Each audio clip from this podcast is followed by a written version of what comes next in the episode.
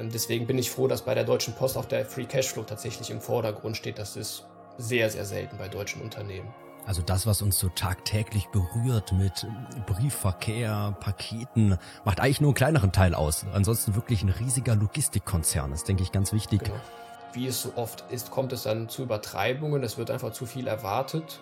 Trends werden auch gerne einfach fortgeschrieben. Dadurch, dass es halt auch ein zyklisches Geschäft ist, sollte man zumindest mal im Hinterkopf behalten, dass Ergebnisse nicht jedes Jahr steigen, sondern auch mal schwanken können. Jetzt ist es sogar so, dass das ehemalige Sorgenkind Schenker, weil früher war es ein Sorgenkind, ähm, jetzt der äh, einzige Leuchtturm im gesamten Konzern ist. Wie könnte sich, also wenn wir hier eine Übernahme sehen, wie könnte sich das auswirken, auch für die Deutsche Post? Ein ganz großes Loch von der Post könnte damit gestopft werden, nämlich der Schienenverkehr.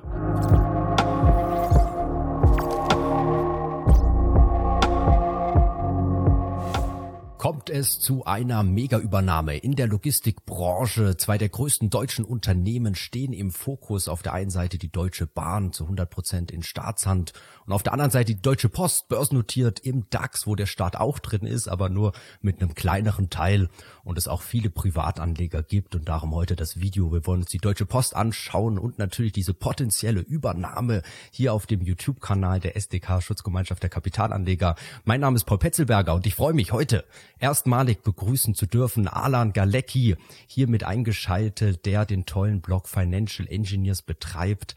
Hallo Alan, vielen Dank, dass du heute mit dabei bist. Hallo Paul, vielen Dank für die Möglichkeit und hallo liebe Zuschauer. Financial Engineers ist ja ein spannender Name. Wir blenden hier auch mal deinen Blog ein und du veröffentlichst da auch spannende Studien ich bin jetzt auch darauf aufmerksam geworden, gerade im Zuge der Deutschen Postübernahme und ja, sehr, sehr spannend, was du hier auch ablieferst. Hier schon mal der Hinweis, man kann sich auch kostenlos zum Newsletter anmelden. Da packen wir auch mal den Link in die Videobeschreibung. Also meldet euch an. Lohnt sich auf jeden Fall mit dabei zu sein und wir schauen jetzt, Alan, auf eine deiner letzten Studien, nämlich zur Deutschen Post und dieser möglichen Übernahme, die ich gerade schon mal vage angedeutet habe. Bevor wir aber dazu kommen, Deutsche Post ist ja ein Unternehmen, wo jeder sagt, klar kenne ich, weiß ich, was die machen, aber wie die genau aufgestellt ist, die Deutsche Post und wie das Geld verdient wird, vielleicht kannst du da noch mal eine kleine Einführung geben. Gerne. Danke, Paul. Also die Deutsche Post, die dürfte ja, wie der Name schon sagt, erstmal wahrscheinlich durch die Briefauslieferungen bekannt sein. Damit hat man ungefähr 10% der Post auch schon erklärt. Die restlichen 90% verteilen sich äh, einmal noch auf das Paketgeschäft in Deutschland. Das sind auch nochmal rund 10%. Also man kann grob sagen, 20% sind ähm, ja, dieser Bereich. Dann kommt der größte Bereich mit knapp 30 Prozent. Das sind die dringenden Lieferungen. Das können Pakete sein, die mit hoher Priorität versendet werden. Das können irgendwelche Urkunden sein. Also Waren und Briefe einfach mit hoher Priorität, knapp 30 Prozent. Und der Rest verteilt sich so ein bisschen auf ja, Logistikdienstleistungen, wie man die so kennt, so ein bisschen Warehousing, also Lagerführung, Lagerbevorratung, Kommissionierung und sowas auch. Dann auch ähm, Umschläge in, im intermodalen Verkehr, das heißt, äh, wenn man beispielsweise in einem standardisierten Container, der per Schiff gekommen ist, den dann auf dem LKW auflädt oder auf, äh, auf die Schiene verlädt. Und dann auch ein bisschen das Geschäft quasi, was man in Deutschland macht, aber für andere Dienstleister. Also wenn jetzt aus China irgendwie eine, Lieferung kommt, die kommt dann bis zur deutschen Grenze, aber der andere ähm, Spediteur oder ähm, ja, Lieferant ähm, übergibt das dann an die Deutsche Post und die macht das dann in dessen Namen dann quasi für die letzte Meile, wie das so schön heißt. Ja, das ist so der grobe Überblick und die wichtigsten Geschäfte oder die margenstärksten, weil die sind alle ein bisschen unterschiedlich, ähm, Klar, das Prioritätsgeschäft oder TDI nennen die das. Die ganz äh, dringlichen Lieferungen, die haben mit Abstand die höchsten Margen. 14% hatten die zuletzt, äh, waren auch schon knapp an der 20% Grenze dran. Dann tatsächlich die deutschen Paket- und Brieflieferungen schaffen auch rund 10%, die sind recht margenstark, obwohl man da denken würde, dass äh, man eigentlich nur ähm, ja, in äh, ja, Preisverhandlungen mit der äh, Bundesnetzagentur steckt und ähm, ab und zu mal das Porto ein bisschen erhöhen kann, aber eigentlich nicht viel hängen bleibt in dem sterbenden Geschäft. Aber das stimmt so gar nicht, sondern da verdienen die auch noch ganz gut dran. Und diese ähm, Dienstleistungen für die anderen Anbieter, die sind tatsächlich eher ein bisschen margenschwächer. Da bleibt nicht ganz so viel haften. Genau, also das ist so der ähm, grobe Überblick zur Deutschen Post. Und äh, sie ist natürlich äh, nicht nur in Deutschland aktiv, sondern weltweit tätig und ähm, ganz spannend und ganz wichtig auch, das äh, war mir so vorher auch gar nicht im Detail bewusst, ist sie in äh, vielen Bereichen international sogar der Marktführer. Also beispielsweise was den Warenverkehr per Flugzeug betrifft, über die Luft ist äh, die Post führend. Ähm, auf äh, See oder ähm, zu Wasser ist sie die Nummer zwei, was auch ein guter Platz ist. In Deutschland ist sie natürlich marktführend, das steht völlig außer Frage. Und bei den dringlichen Lieferungen ist die Post auch marktführend in Asien und in Europa hat sie über 60 Prozent Marktanteil. In den USA ist sie auf Platz 3. Gut, da gibt es zwei andere große Platzhirsche. Aber insgesamt alles ähm, in einen Topf geworfen, ist die Deutsche Post mit über 40 Prozent auch in diesem Bereich Marktführer und damit ganz stark positioniert und aus meiner Sicht auch etwas überraschend ähm, tatsächlich ähm, ja, eines der stärksten DAX-Unternehmen, wenn man so will, wenn man das kompetitive Umfeld sich ansieht. Also das, was uns so tagtäglich berührt mit Briefverkehr, Paketen, macht eigentlich nur einen kleineren Teil aus. Ansonsten wirklich ein riesiger Logistikkonzern. Das denke ich ganz wichtig. Genau zu wissen. Du hast es schon gesagt, äh, die Marktanteile wirklich bemerkenswert. Hier DHL kennt ja auch so gut wie jeder. Und um die Logistiksparte soll es gleich auch gehen, aber vielleicht auch noch mal davor. In deiner Studie geht es ja essentiell um die Deutsche Post. Klar, die Deutsche Bahn ist ja auch nicht börsennotiert. Darum vielleicht auch noch mal die Frage, warum erachtest du die Deutsche Post Aktie grundsätzlich einfach aus, als interessant? Also jetzt mal unabhängig von irgendeiner Sondersituation, so ein bisschen zur Bewertung. Kannst du uns vielleicht ein bisschen was erzählen? Also ich ähm, habe mir die letzte Dekade angesehen, wie sich die Post überhaupt entwickelt hat. Das ist immer so einer der ersten Schritte, die ich unternehme, um so einen ganz groben Gesamtüberblick von oben zu kriegen. Äh, was hat sich da getan? Ist das ein Unternehmen? Also ich versuche so ganz grobe Fragen erstmal zu beantworten. Wie ist die Entwicklung? Wächst das Unternehmen? Tritt es auf der Stelle? Ist es vielleicht ein schrumpfendes Geschäft? Dann äh, neben den Umsätzen, wie haben sich auch die Gewinne und die Margen entwickelt? Konnte eine Margensteigerung erzielt werden, was dann natürlich besonders erfreulich ist und auf eine gewisse Stärke im Unternehmen hindeutet? Gab es vielleicht auch große Schwankungen, die mir dann zeigen, dass es ein gewisses äh, oder einen gewissen Zyklus gibt?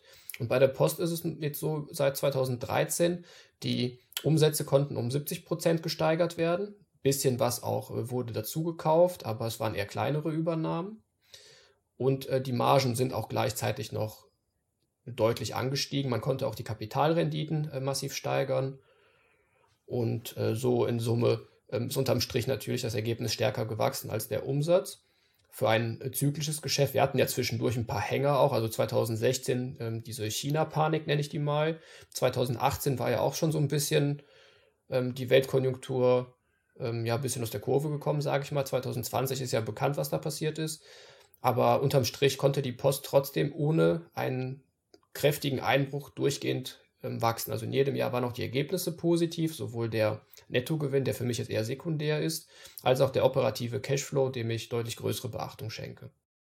Und besonders beeindruckend sind ja auch gerade diese letzten Jahre sozusagen post-Corona. Da gab es ja einen richtigen ja, Sprung dann, besonders beim Ergebnis. Ich habe es gerade mal aufgerufen, also 2020 hier noch ein leicht gedämpftes Konzernjahresergebnis, wobei war auch schon leicht gestiegen, drei Millionen und dann 2021 auf äh, Entschuldigung, Milliarden und dann 2021 Milliarden. auf mhm. genau fünf Milliarden Euro Konzernjahresergebnis, wo wir bei der SDK ja auch immer drauf schauen, so wirklich, was steht unterm Strich hinten, also jetzt nicht nur das ja. EBIT, wo alles Mögliche drin ist. Also sehr beeindruckend und 2022 auch eine super Entwicklung. Also natürlich jetzt nicht mehr diese Wachstumsrate, aber jetzt die neuen Monatszahlen sind ja schon bekannt und auch die Prognose erwartet die Deutsche Post ja sogar noch mal eine Steigerung, ja ausgehend von diesem Jahr 2021 auch noch mal auf Jahr 2022. Genau, also das äh, EBIT, was du gerade angesprochen hattest, Paul, das wäre noch gut, wenn äh, viele das EBIT äh, ausweisen oder den Fokus darauf legen würden. Die meisten Unternehmen, das ist so meine Empfindung, du bist da tiefer drin als ich, ähm, zeigen ja eher das EBITDA, also nochmal eine Stufe darüber. Stimmt, ja. Oder das adjustierte EBITDA, wo noch irgendwelche Tricksereien mit drin sind. Ähm, deswegen bin ich froh, dass bei der Deutschen Post auch der Free Cashflow tatsächlich im Vordergrund steht. Das ist sehr, sehr selten bei deutschen Unternehmen. Bei den ganz kleinen weiß ich es jetzt nicht, weil da schaue ich nicht so oft, aber bei den großen Unternehmen würde ich sagen, zu 80, 90 Prozent kriegt man das EBITDA vorgelegt. Und bei der Post ist eben der Free Cashflow eine zentrale Messgröße, was mir sehr gut gefällt. Und da ähm, hatte man erstmal 4 Milliarden anvisiert und das Ergebnis oder die, die Prognose wurde, wenn ich mich richtig erinnere, zweimal angehoben unterjährig auf 4,3 Milliarden dann äh, zum Schluss. Die äh, vollständigen Zahlen für das abgelaufene Jahr, die stehen jetzt noch aus. Also die Ergebnisse im vierten Quartal sind uns nicht bekannt. Aber 4 bis 4,3 müssten möglich sein. Das ist ein ganz starkes Ergebnis. Genau, ja. Ja, und volle Zustimmung, du hast recht. Also EBIT natürlich besser als EBITDA und eben auch der Fokus auf Free Cashflow, wo eben auch der Ausblick gemacht wird. Also jetzt für 2022 ein EBIT 8,4 Milliarden und Free Cashflow 4,2 Milliarden hatte ich gelesen, wobei ich jetzt nicht ganz sicher bin, ob es de, der alleraktuellste Stand war. Die Zahlen kommen ja dann in einer Woche sozusagen, dann wissen wir es ganz genau. Aber auf jeden Fall genau. guter Fokus und von der Bewertung, vielleicht blenden wir auch mal ganz kurz den Aktienchart ein. Wir hatten natürlich jetzt da dann Post-Corona auch mit diesem enormen Ergebnisanstieg äh, einen auch sehr starken Kursanstieg. Jetzt ist er wieder zurückgekommen, was ja eigentlich so ein bisschen verwundert, wenn man sieht, dass wir sogar noch weiter wachsen, also von 21 auf 22. Aber das ist wahrscheinlich die Börse, die schon allein sieht, die Wachstumsraten können nicht ganz beibehalten werden, darum die Korrektur oder wie schätzt du das so ein bisschen ein? Genau, also ich äh, würde sogar noch einen Schritt zurückgehen. Also der große Anstieg, den sollte man vielleicht erstmal erklären. Wir hatten ja äh, vieles geschlossen, waren eingesperrt und ähm, deswegen sind viele Leute eben auf Online-Käufe ausgewichen. Also ich kann das auch aus meiner persönlichen Erfahrung jetzt vielleicht sagen. Ähm, da geht es ja nicht nur darum, dass man sich irgendwelche Elektronikgeräte bestellt, sondern auch Lebensmittel nach Hause. Ne, also da, man kann ja auch Trockenprodukte sich durchaus mit einem Paket nach Hause liefern lassen. Und das hat sich alles so stark aufgeschaukelt. Bei der Amazon-Aktie war das ja nicht anders. Die ist ja auch extrem gestiegen in der Zeit. Die Post hat da auch gute Geschäfte gemacht. Und ähm, wie es so oft ist, kommt es dann zu Übertreibungen. Es wird einfach zu viel erwartet. Ähm, Trends werden auch gerne einfach fortgeschrieben, also ohne ähm, Richtungswechsel. Und die Bewertung ist einfach ein bisschen ähm, zu weit äh, vorgelaufen, verglichen mit dem, was tatsächlich passiert. Und dadurch, dass es halt auch ein zyklisches Geschäft ist, sollte man zumindest mal im Hinterkopf behalten, dass Ergebnisse nicht jedes Jahr steigen, sondern auch mal schwanken können. Und ich bin jetzt in meiner Analyse zu dem Entschluss gekommen, dass die Post von einem ja, zum damaligen Zeitpunkt, also wir müssen jetzt gedanklich anderthalb Jahre zurückgehen, wo, der, wo das Allzeithoch war, äh, von einem überbewerteten Niveau ist sie wieder auf ein gesundes Maß runtergekommen, teilweise sogar ein bisschen darunter, also da war es dann besonders attraktiv. Da habe ich die aber leider auch noch nicht entdeckt, äh, ehrlicherweise. Und jetzt um die 40 Euro herum ähm, ist so ein Niveau, wo ich ähm, zum Entschluss komme, das ist jetzt äh, durchaus ähm, fair, auch schon unter konservativen Annahmen, also sprich, wenn man äh, kleine Ergebniskorrektur für das Jahr 23 mit einkalkuliert. Also ich bin generell sehr konservativ und streng bei meinen Annahmen und ähm, Berechnungen und ich versuche mir da, also erstens in mehreren Szenarien zu denken, ähm, ein mehr Base-Case-Szenario quasi und auch ein deutlich vorsichtigeres ähm, ja, Szenario und da versuche ich dann auch teilweise ähm, etwas ähm, negative Entwicklungen mit einzukalkulieren und dann zu schauen, ähm, wie ist der aktuelle Wert überhaupt zu rechtfertigen. Und eine meiner Lieblingsmetriken ist der Unternehmenswert zum Free Cashflow. Und dadurch, dass die Post eben sehr großen Wert darauf legt, bietet sich das hier auch noch sehr gut an. Der kann dann natürlich ein bisschen schwanken. Das Management hat aber auch gesagt, äh, wenn natürlich äh, auf konjunktureller Ebene ein Dämpfer kommen sollte, wird man die Expansionsausgaben ähm, zurückfahren. Da hat man einiges an Spielraum, weil wenn es gut läuft, dann nimmt die Post sehr viel Geld in die Hand, um Packstationen zu bauen, um Container zu kaufen, um äh, Fahrzeuge zu kaufen. Äh, Flugzeuge haben die natürlich auch einige gekauft, einige geleast. Und eben, wenn es nicht so gut läuft, dann fährt man da ein bisschen zurück, kann dann den Verfall des Cashflows, äh, des freien Cashflows ein bisschen abbremsen. Und bisher hatte man äh, die Geschäfte soweit ganz gut im Griff, ja. Also definitiv ein sehr solider und breit diversifizierter DAX-Konzern, auch mit einer ordentlichen Dividendenrendite. Also sicherlich jetzt nicht eine Aktie, wo man irgendwie auf eine Verdopplung in ein paar Wochen setzt, sondern eher, wo man wirklich in einen sehr soliden, ja, breit diversifizierten DAX-Konzern investieren kann, was uns jetzt sozusagen weg von diesem sehr solide und konservativ hin zu einer möglichen Übernahmesituation oder Sondersituation, sage ich jetzt mal, führt. Das ist wirklich total spannend, was du da ausgegraben ausgegraben hast. Wir blenden hier vielleicht mal so einen Teil deiner Studie hier von der Headline ein eben so eine mögliche Sondersituation, die sich ja anbahnen könnte, vielleicht hier auch schon vorab.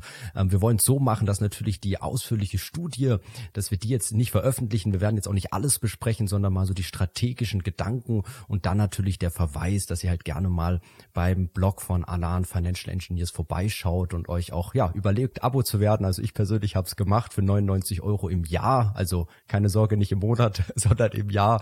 Ähm, also wenn man das runterrechnet, sagen wir mal überschaubar und es gibt wirklich tolle Studien. So viel dazu, aber jetzt, Alan, schieß doch mal los. Was hat es damit auf sich jetzt hier auch überhaupt mit diesem ganzen Titel vom Video? Was könnte da möglicherweise kommen?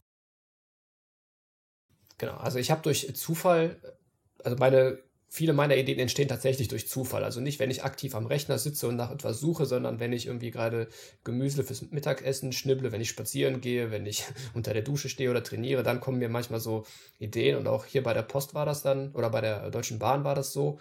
Äh, die ist ja eher immer negativ in der Wahrnehmung, sage ich mal. Also da läuft es nicht, die Züge kommen zu spät, falls sie überhaupt kommen. Äh, das ist äh, ein Unternehmen, was Unmengen an Geld verschlingt defizitär ist, die ganze Zeit staatlich gestützt wird, nie richtig auf die Beine kommt. Also so die grobe Wahrnehmung.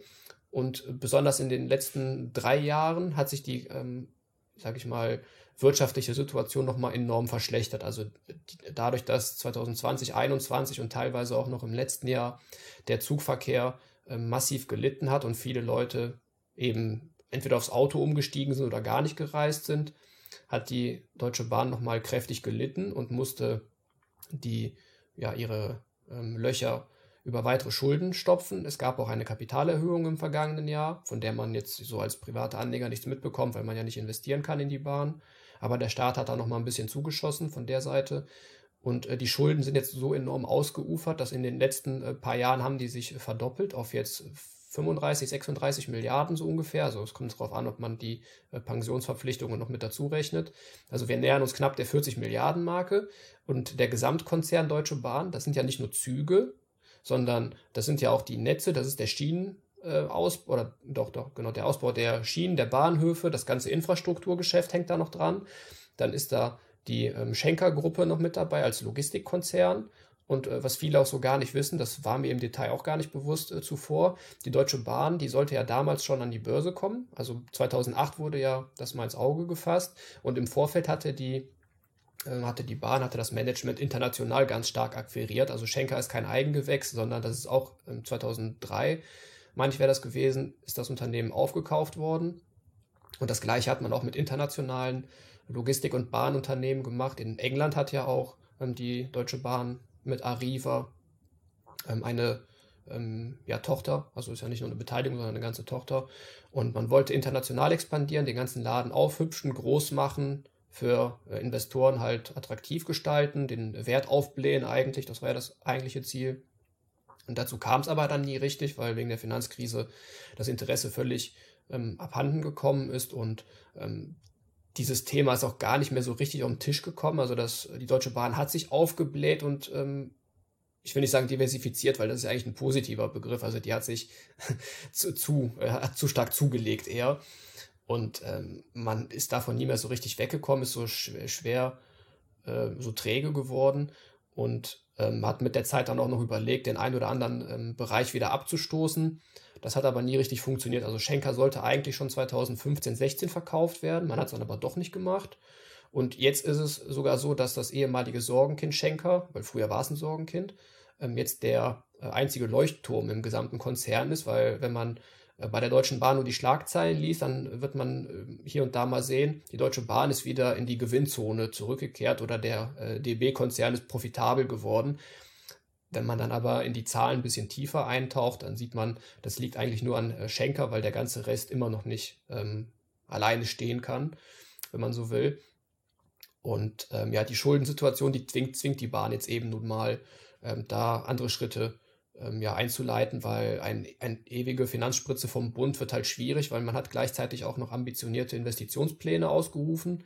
Man will, also ich glaube, 2021 ist der Plan ausgerufen worden. Das war so ein Dekadenplan, was man bis 2030 insgesamt erreichen äh, möchte. Und dann ging es um Investitionen äh, in der Höhe von 170 Milliarden Euro.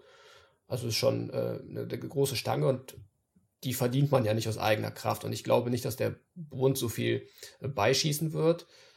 Äh, und hm, ja, dadurch, dass die Schulden nicht nur insgesamt hoch sind, sondern auch unmittelbar Refinanzierungen bevorstehen. Wir wissen ja, dass jetzt das ähm, Zinsumfeld schwieriger geworden ist. Die Zinsen sind höher. Also hier in Europa zwar noch nicht so hoch wie in Amerika, aber ähm, trotzdem schon spürbar höher, wenn man von 0 oder 0,2 auf plötzlich 2, 3 Prozent kommt, dann haben wir eine Verzehnfachung mindestens ähm, in dem Bereich und das macht sich dann bei solchen Unternehmen in der, ähm, in der Bilanz deutlich bemerkbar, wenn die auf sehr enger Kante genäht ist und die auch so schon aus dem letzten Loch gepfiffen haben und dann äh, plötzlich jedes Jahr gewaltige Milliarden Refinanzierungen bevorstehen. Ich habe mal in dem kostenlosen Artikel, den ich dazu zu der Bahn geschrieben habe, ähm, können wir hier vielleicht noch einblenden, so einen Schuldenchart der Bahn. Ähm, das weisen die auf ihrer Seite auch ganz normal aus. Also man kann, jetzt, kann, man kann zwar keine Aktien kaufen, man kann aber sich trotzdem über die Bahn informieren und auch durchaus ausführlich. Die haben sehr lange Investorenpräsentationen, die legen ihre Zahlen noch offen. Das ist alles zugreifbar, auch ganz normal, ganz normal Pressemeldungen. Und äh, da sieht man dann ähm, hier in dem Chart, dass die ähm, Deutsche Bahn jedes Jahr bis in die 2030er Jahre mindestens zwei Milliarden Euro refinanzieren muss. Und äh, da man ja weiß, äh, zu höheren Zinsen, Zinssätzen oder zu schlechteren Konditionen, wird das ein sehr schwieriges Unterfangen, es sei denn, dass eben der Bund jedes Jahr Milliardenbeträge reinschießt, aber das wird dann irgendwann wahrscheinlich ein bisschen schwierig, auch in der öffentlichen Wahrnehmung. Und ähm, deswegen ähm, als ich dann auch las, dass die Deutsche Bahn selber sagt, dass man nicht nur überlegt oder in Erwägung zieht, also so ganz vage Formulierungen, sondern ganz konkret den Verkauf der äh, Deutschen Bahn Schenker vorbereitet, also schon ein ganz konkretes Vorhaben, das steht auf der Seite, hier ist auch der Screenshot, können wir ähm, hier auch gern zeigen. Ähm, ist es klar, äh, der Laden, der wird irgendwann raus müssen von der FDP und von, von den Grünen, etwas überraschend, äh, gibt es da auch Rückendeckung, die wollen auch die Deutsche Bahn äh, verschlanken und ähm, die Schulden angehen. Also bei, vor allem bei der FDP ist es die Schuldenthematik. Und da habe ich dann angefangen zu überlegen, was könnte mit äh, Schenker passieren, nachdem das jetzt mehr oder weniger feststeht.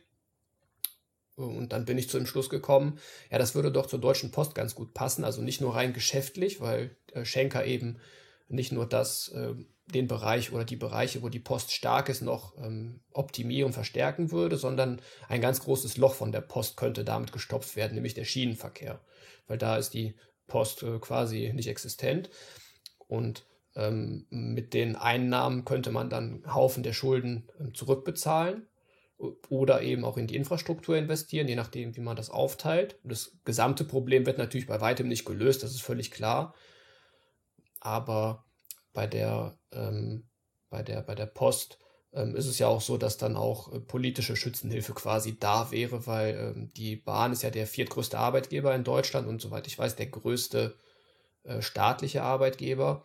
Das ist ein sehr brisantes Thema, was eben auch die Arbeitsplätze betrifft, was Gewerkschaften betrifft. Das hört man ja hin und wieder auch mal. Und mit der Deutschen Post hätte man dann so eine, sage ich mal, Lösung, wo jeder zwar in den sauren Apfel beißen muss, aber noch irgendwie das Gesicht wahren kann. Jetzt im Vergleich ähm, äh, als wenn man die, ähm, die Schenker an eine Private Equity Gesellschaft verkaufen würde und die dann mit der, mit der Sense kommt und ähm, viele Arbeitsplätze wegfallen. Ja, vielleicht nochmal ganz kurz, um so die DB Schenker besser greifen zu können. Wer sind da Wettbewerber? Vielleicht können wir da auch, gibt ja auch ein paar börsennotierte, ich weiß nicht, Kühne Nagel, äh, wen kann man noch nennen? Dann können wir uns da vielleicht auch mal so ein bisschen die Aktiencharts kurz nur einblenden, anschauen, um so ein bisschen greifen zu können, auch das Geschäft und äh, wie das ja auch jetzt geboomt hat, dieses Geschäft. Also die bekanntesten großen Gesellschaften sind die Kühn und Nagel einmal aus der Schweiz und dann die DSV aus Dänemark gibt es da noch, okay. die, mit dabei ist. Ansonsten gibt es äh, viele kleinere regionale ähm, Unternehmen oder ähm, ja, kleine Töchter, die davon nur regional ähm, unterwegs sind für die ganz großen. Aber die drei Namen sollte, oder die, die vier Namen im, im Logistikbereich sollte man sich hier merken. Okay. Okay, und natürlich eine, ein Verkauf an die Deutsche Post schon allein aufgrund dieser staatlichen Verflechtung, sage ich jetzt mal. Also Deutsche Bahn zu 100 Prozent beim Staat und Deutsche Post ist ja die KfW hier mit, glaube ich, 20,5 Prozent drin. Ja. Ähm, und eben diese großen Synergien, Ähnlichkeiten dann hier auch bei den Segmenten bietet sich an, sehr naheliegend.